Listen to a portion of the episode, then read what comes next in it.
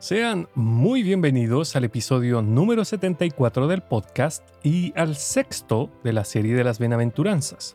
En el episodio de hoy hablaré acerca de la limpieza de corazón, que como saben es parte de la serie de las bienaventuranzas que dijo el Señor Jesús en el Sermón del Monte. Están escuchando Edificados en Cristo y mi nombre es Alexis. Este podcast tiene como objetivo que profundicemos en la palabra de Dios que conozcamos más del Señor y que descubramos cómo podemos edificar nuestras vidas sobre la roca que es Cristo el Señor.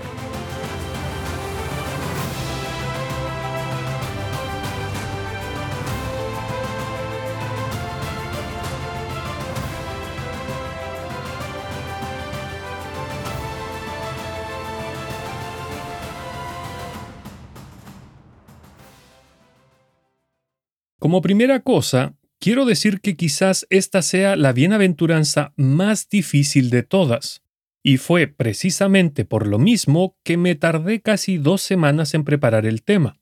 Pero ya sin más preámbulos, comencemos. Dijo el Señor Jesús, Bienaventurados los de limpio corazón, porque ellos verán a Dios. Mateo capítulo 5 versículo 8, leí la versión Reina Valera 1960. Decía que quizás esta sea la más difícil de todas las bienaventuranzas, porque todo designio del pensamiento de nuestros corazones es de continuo solamente el mal. Génesis capítulo 6, verso 5. Y porque el corazón humano es lo más engañoso que hay y extremadamente perverso, dicen las escrituras en Jeremías capítulo 17, versículo 9. Bueno, como es mi costumbre, quiero comenzar con la definición de la palabra limpio. Varias veces he citado a William Barclay en su libro Palabras griegas del Nuevo Testamento, su uso y su significado. Dicho autor nos explica que la palabra usada en el original griego es kazaros y significa puro, libre de toda mancha y mezcla del mal. Y él dice que este bienaventurados los limpios de corazón podría traducirse de la siguiente manera.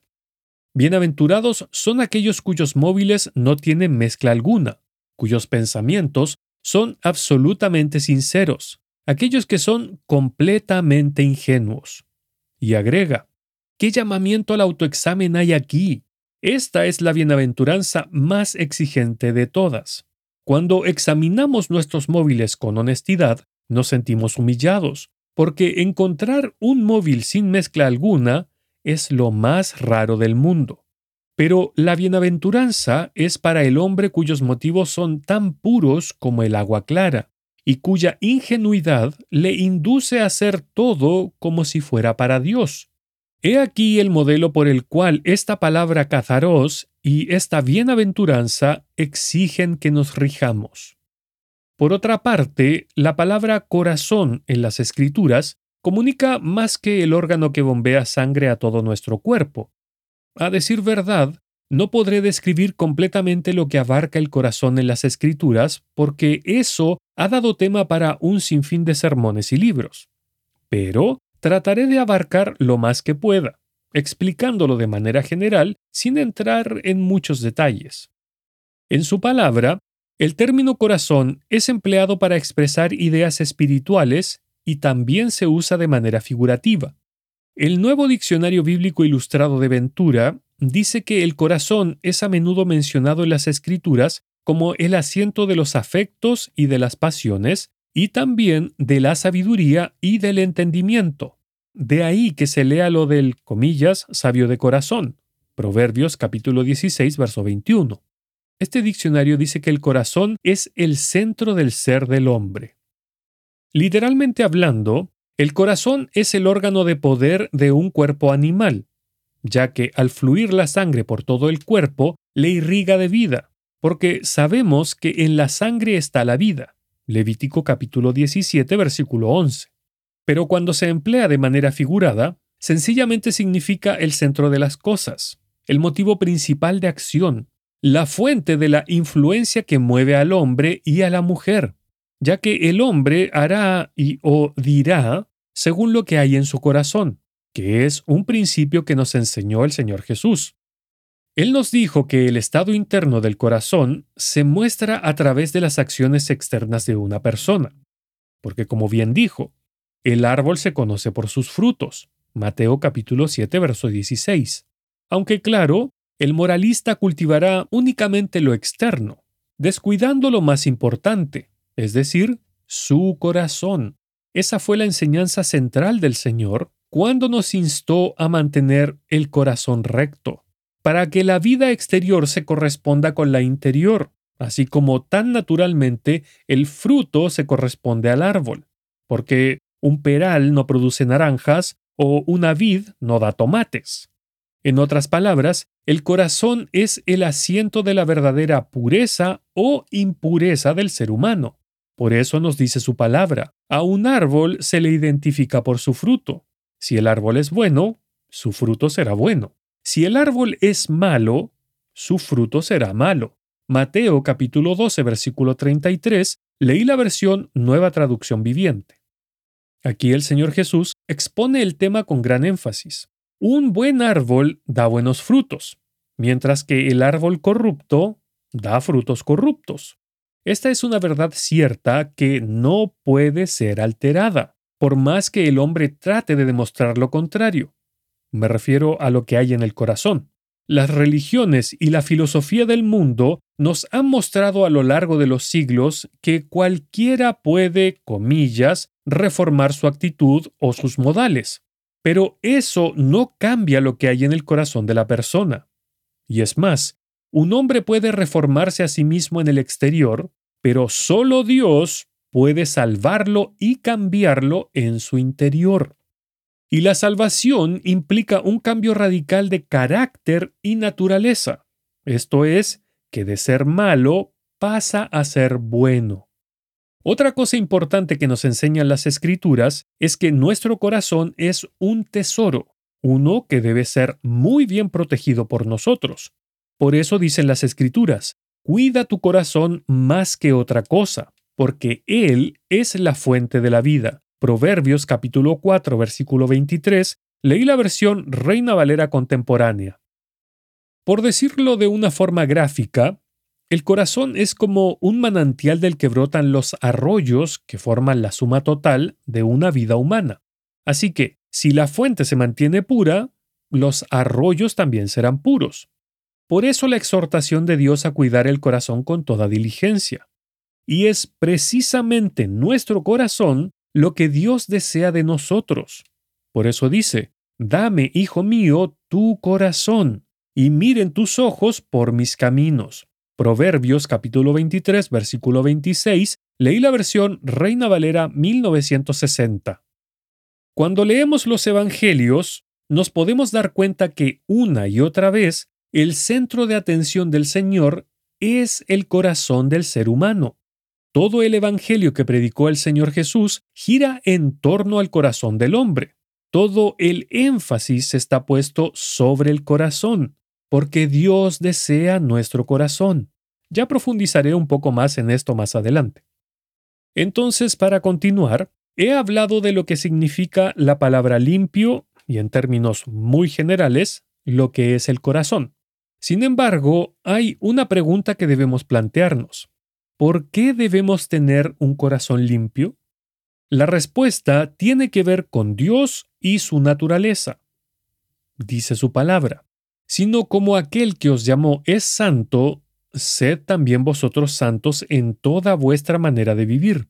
Porque escrito está, sed santos porque yo soy santo. Primera de Pedro capítulo 1 versículos 15 y 16, leí la versión Reina Valera 1960.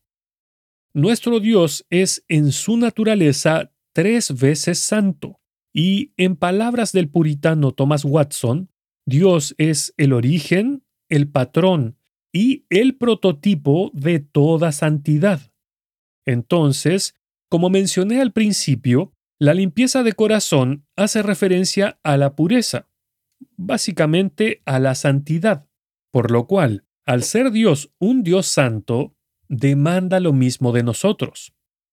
Ahora, ¿qué tiene que ver con nuestros corazones que Él sea santo? Bueno, dice en el libro del profeta Habacuc, muy limpios son tus ojos para mirar el mal. Habacuc capítulo 1 versículo 13. ¿Y qué es lo que mira Dios de nosotros? Dios mira nuestros corazones, ¿Qué es lo que leemos en el Antiguo Testamento. Escuche. Pues Dios ve no como el hombre ve, pues el hombre mira la apariencia exterior, pero el Señor mira el corazón. Primera de Samuel capítulo 16 versículo 7, leí la versión de la Biblia de las Américas. Mis hermanos, no hay nada en toda la creación que esté oculto a los ojos de Dios. Todo está desnudo y expuesto ante sus ojos. Hebreos capítulo 4 verso 13. Y es a Él a quien tendremos que rendir cuentas conforme leemos en este mismo pasaje. Por eso es que dice su palabra, el Seol y el Abadón están delante del Señor. ¿Cuánto más los corazones de los hombres? Proverbios capítulo 15 versículo 11 Leí la versión de la Biblia de las Américas.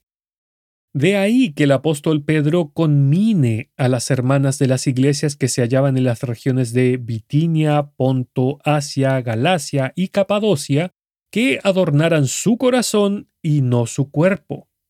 Voy a leer el pasaje.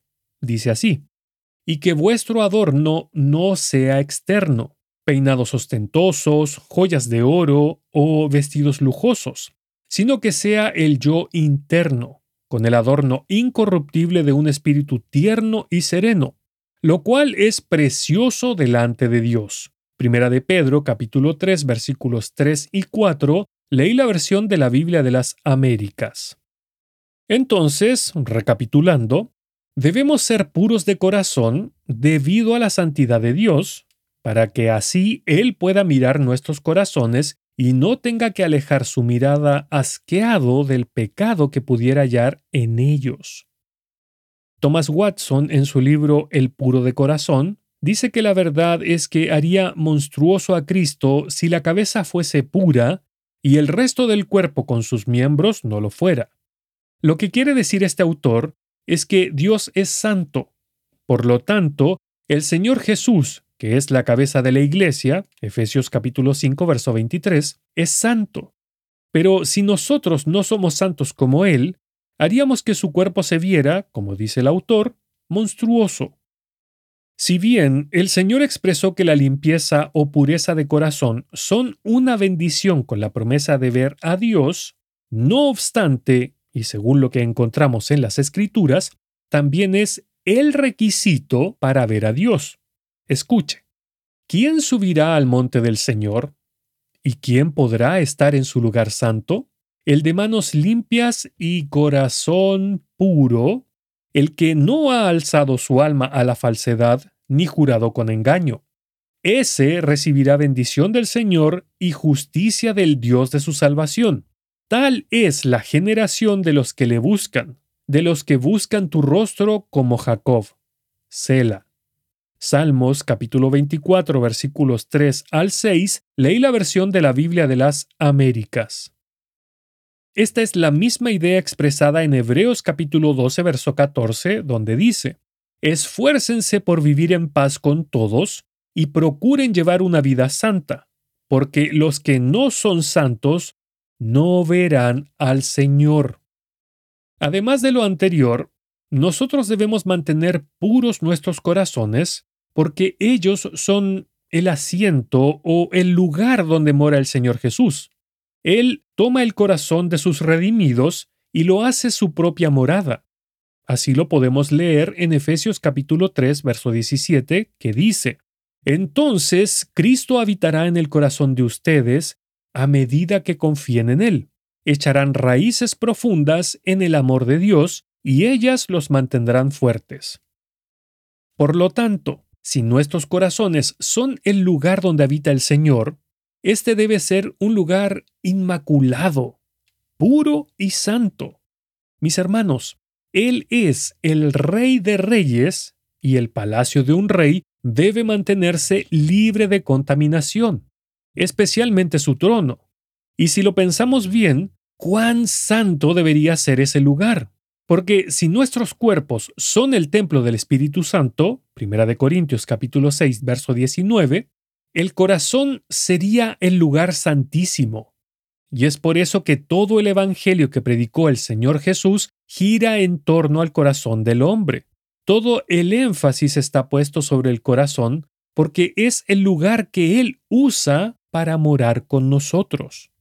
Y ya que hablo del Evangelio del Señor Jesús, acá quiero hacer una gran diferencia, porque la santidad y la moralidad no son lo mismo. Digo esto porque nuestro Señor hizo aquel hincapié en cuanto a los fariseos y otros religiosos de la época. La gran queja del Señor hacia estos religiosos fue precisamente que ellos se interesaban y ponían todos sus esfuerzos en lo externo, en verse bien a los ojos de los hombres. Limpiaban lo de fuera del vaso y del plato, pero lo interno era completamente ignorado. Esa es la moralidad, mis hermanos, es decir, ocuparnos de cómo nos vemos a los ojos de los demás, descuidando lo interno. El Señor les dijo que por fuera se veían impecables, pero por dentro estaban llenos de maldad, inmundicia y toda clase de rapacidad. Para más detalles pueden leer en Mateo capítulo 23 desde el versículo 1 al 36. Ellos, los religiosos, estaban preocupados por los mandatos externos de la religión, pero se olvidaron de los asuntos más importantes de la ley. Como bien les dijo el Señor, ¡ay de vosotros escribas y fariseos hipócritas! porque diezmáis la menta y el eneldo y el comino, y dejáis lo más importante de la ley, la justicia, la misericordia y la fe. Esto era necesario hacer sin dejar de hacer aquello. Mateo capítulo 23, versículo 23, leí la versión Reina Valera 1960. Un punto importante a destacar es que el Señor pone su énfasis en el corazón y no en la cabeza. ¿Por qué digo esto? se preguntará alguien. Pues porque lamentablemente muchos hermanos se olvidaron del corazón y se centraron únicamente en el cerebro. Pero vemos que nuestro Señor no elogia a los intelectuales, sino que su interés está únicamente en el corazón.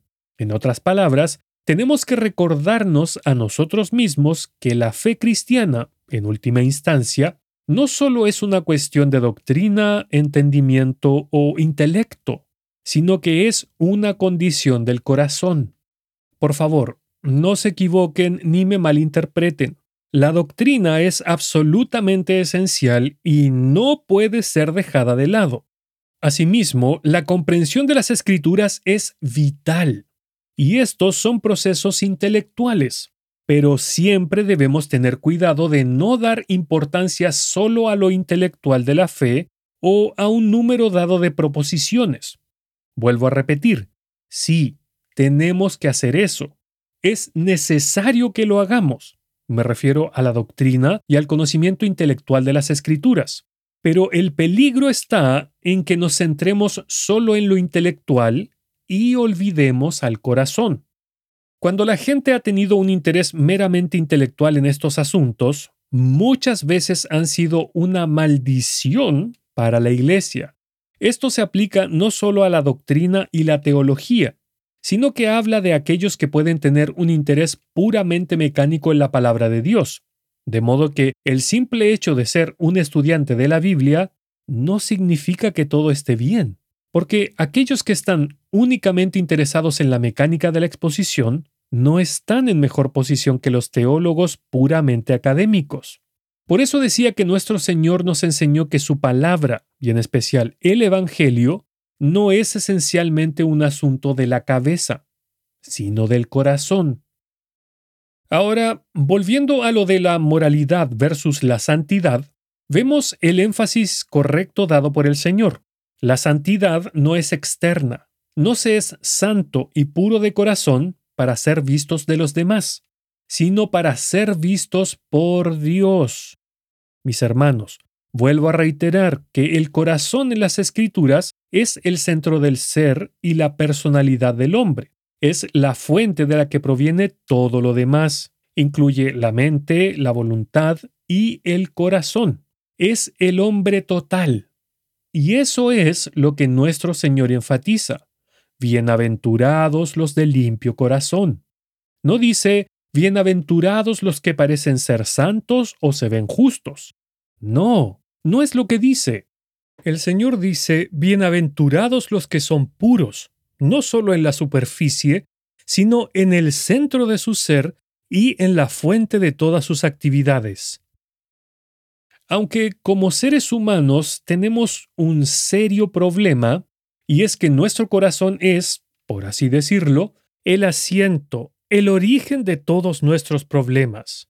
Bien dijo el Señor, lo que sale del hombre es lo que contamina al hombre, porque de adentro del corazón de los hombres salen los malos pensamientos, fornicaciones, robos, homicidios, adulterios, avaricia, maldades, engaños, sensualidad, envidia, calumnia, orgullo e insensatez. Todas estas maldades de adentro salen y contaminan al hombre. Marcos capítulo 7 del verso 20 al 23 leí la versión de la Biblia de las Américas. La terrible y trágica falacia de los últimos 100 años ha sido pensar que todos los problemas del hombre se deben a su entorno y que para cambiar al hombre basta solo con cambiar su entorno, y que hoy en día se ha agravado aún más, por ejemplo, con lo de la mentira transgénero.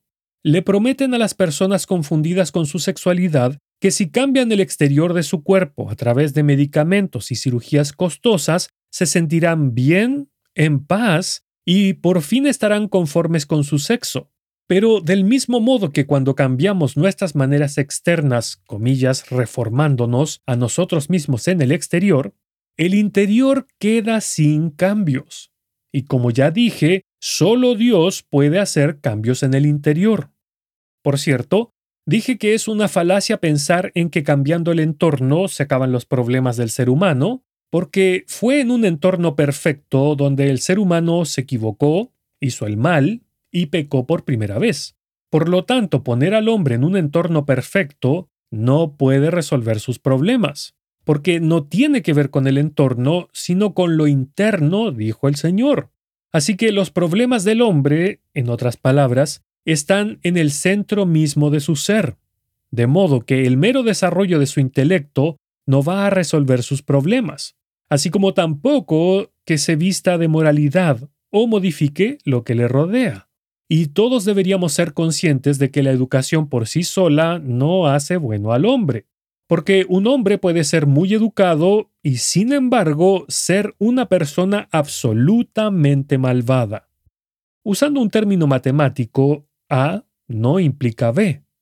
Esto es, que alguien tenga estudios superiores, tenga modales refinados o sea rico, no le hace bueno inmediatamente. No, porque el problema subyace en el corazón podrido que tenemos gracias al pecado que hemos heredado de nuestros padres. Y como seres humanos, aunque no dudo que haya influencia de Satanás en esto, tendemos a pensar que necesitamos probar algo antes de saber cómo es. Pero con relación a esto de la santidad, no es necesario conocer la maldad o experimentar el pecado para saber lo que no es santidad. Moody, en su libro 200 anécdotas e ilustraciones, dice lo siguiente. Hay jóvenes que afirman que es necesario practicar lo bueno y lo malo. ¡Qué tontería! Porque no es necesario que yo meta la mano en el fuego para saber si quema. Un barco había encallado en el río Mississippi y el capitán no podía zafarlo. Por fin llegó un joven que le dijo, Capitán, tengo entendido que usted necesita un piloto que lo saque de este apuro. Así es. ¿Usted es piloto? Sí, señor. ¿Conoce usted todos los peligros y los bancos de arena? No, señor. Entonces, ¿cómo piensa sacarnos de aquí si no sabe dónde están? Es que sé dónde no están, señor capitán. Tal como en esta ilustración, no necesitamos probar los pecados y el mundo para saber lo que es malo. Digo esto especialmente para aquellos hermanos jóvenes que me pudieran estar escuchando. Ahora pasemos a la parte que es la más importante de todas. ¿Cómo conseguimos un corazón limpio? Y no, no tiene que ver con encerrarse en un claustro o apartarse del mundo de manera literal, yéndonos a vivir a un lugar desolado para estar a solas con Dios sin los contaminantes de este mundo. No, nada de eso. Pues como ya vimos, podemos intentar limpiar nuestro corazón a través de la modificación de lo externo, pero al final será tan negro como al principio, y quizás más negro de lo que era antes. Es solo Dios quien puede hacerlo, y gracias sean dadas a Dios, Él ha prometido hacerlo. De ahí que David dijera, Crea en mí, oh Dios, un corazón limpio, y renueva un espíritu recto dentro de mí. Salmos capítulo 51, versículo 10, leí la versión Reina Valera 1960. Ya hemos visto que como seres humanos somos absolutamente impotentes e inútiles para alcanzar la santidad, ya que esto implica un cambio de corazón. Entonces, es Dios quien debe hacer el cambio en nuestros corazones, tal como dice David en el versículo que recién cité, versículo que, por cierto, deberíamos usar a diario en nuestras oraciones. La verdad es que nosotros debemos ponernos bajo la lupa del Señor para que Él haga el cambio. Por eso dice su palabra, Examíname, oh Dios, y conoce mi corazón. Pruébame y conoce mis pensamientos, y ve si hay en mí camino de perversidad, y guíame en el camino eterno. Salmos capítulo 139 versículos 23 y 24, leí la versión Reina Valera 1960. Nuestra dependencia a Dios debe ser absoluta, como bien lo dijo el Señor.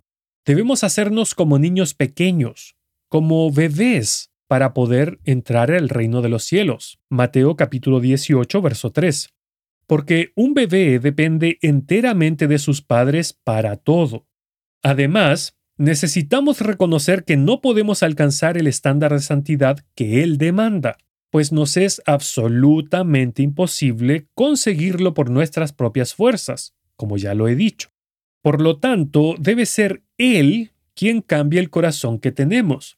Porque si bien al momento de creer nos dio vida y nos proveyó de un corazón nuevo, Ezequiel capítulo 36, verso 26, sin embargo, aún seguimos dentro de un cuerpo pecador. Es como si un automóvil viejo que funcionaba con algún motor de combustible fósil, con la carrocería oxidada, los asientos maltrechos, sin puertas y sin parabrisas, le pusiéramos un motor que funciona con hidrógeno, que no contamina, pues en su combustión solo produce vapor de agua. Claro, el motor es nuevo, puede mover ese carro, pero todo el resto de aquel automóvil está viciado, dañado y no es compatible con el nuevo motor. Del mismo modo somos nosotros. Tenemos un corazón nuevo en un cuerpo que no es compatible con el mismo, porque son de diferente naturaleza. Y, como le decía Pablo a los romanos, nuestra carne siempre quiere hacer su propia voluntad. Escuche, porque lo que hago no lo entiendo, pues no hago lo que quiero, sino lo que aborrezco, eso hago. Y si lo que no quiero, esto hago, apruebo que la ley es buena. De manera que ya no soy yo quien hace aquello, sino el pecado que mora en mí. Y yo sé que en mí, esto es en mi carne, no mora el bien. Porque el querer el bien está en mí, pero no el hacerlo. Porque no hago el bien que quiero, sino el mal que no quiero. Eso hago. Y si hago lo que no quiero, ya no lo hago yo, sino el pecado que mora en mí. Así que queriendo yo hacer el bien, hallo esta ley, que el mal está en mí, porque según el hombre interior, me deleito en la ley de Dios, pero veo otra ley en mis miembros, que se revela contra la ley de mi mente y que me lleva cautivo a la ley del pecado que está en mis miembros. Miserable de mí. ¿Quién me librará de este cuerpo de muerte? Romanos capítulo 7 versículos del 15 al 24 leí la versión Reina Valera 1960. Esto ocurre porque nuestro corazón está dividido. Esto lo podemos leer en la epístola de Santiago, que dice lo siguiente, Lávense las manos pecadores, purifiquen su corazón, porque su lealtad está dividida entre Dios y el mundo. Santiago capítulo 4 versículo 8 leí la nueva traducción viviente. Esto mismo era lo que le pasaba al pueblo de Israel en los tiempos del profeta Elías. Por eso les dijo, ¿hasta cuándo van a estar titubeando entre dos sentimientos? Si el Señor es Dios, síganlo a Él. Pero si piensan que Baal es Dios, entonces vayan tras Él. Primera de Reyes, capítulo 18, verso 21, leí la versión Reina Valera contemporánea. Mis hermanos, sabemos que es imposible que podamos servir a Dios y a otro Señor, porque el Señor Jesús nos dijo que o amamos a uno y aborrecemos al otro, o aborrecemos a uno y amamos al otro. Mateo capítulo 6, verso 24. De ahí que es tan necesario seguir lo que nos dice Dios. Haced morir, pues, lo terrenal en vosotros. Colosenses capítulo 3, verso 5. Porque bien nos dice Dios en su palabra, y todo el que tiene esta esperanza en Él, se purifica a sí mismo, así como Él es puro. Primera de Juan capítulo 3 verso 3. Entonces, hemos visto que debemos pedirle a Dios que nos dé un corazón limpio, porque nos es imposible ser santos y puros en nuestros corazones por nuestros propios medios. Y también hemos visto que ese corazón nos lleva al mal, no obstante, esto no es una excusa para que pequemos y nos dejemos llevar por el mal de nuestra naturaleza caída, porque con tal, dirá alguno, no podemos tener un corazón limpio por nuestras propias fuerzas, y por lo tanto debemos seguir el pecado. Nada más lejos de la verdad. Por así decirlo, esto de la pureza de corazón es 50-50. Es decir, Dios hace su parte, pero nosotros también tenemos que hacer la nuestra. Por ejemplo, en Proverbios capítulo 4, verso 23, cuando Dios nos dice que guardemos nuestro corazón, porque de él brota la vida, en los versículos que le siguen se nos dice qué debemos hacer para conseguir obedecer tal mandato. Escuche. Evita toda expresión perversa. Aléjate de las palabras corruptas. Mira hacia adelante y fija los ojos en lo que está frente a ti. Traza un sendero recto para tus pies. Permanece en el camino seguro. No te desvíes. Evita que tus pies sigan el mal. Proverbios capítulo 4 versículos 24 al 27 leí la versión Nueva Traducción Viviente. Quizás alguien diga, pero ¿cómo haré todo eso si mi naturaleza pecaminosa me lleva a pecar siempre y solo quiere hacer el mal? Bueno, Ahí está lo maravilloso de Dios, que nos dio formas de lograrlo con su ayuda. Son principalmente tres cosas. Número uno, su Espíritu Santo. Él no deja que pequemos o que hagamos lo que la carne quiere. Escuche. Digo pues, vivan según el Espíritu y no satisfagan los deseos de la carne, porque el deseo de la carne se opone al Espíritu, y el del Espíritu se opone a la carne y estos se oponen entre sí para que ustedes no hagan lo que quisieran hacer.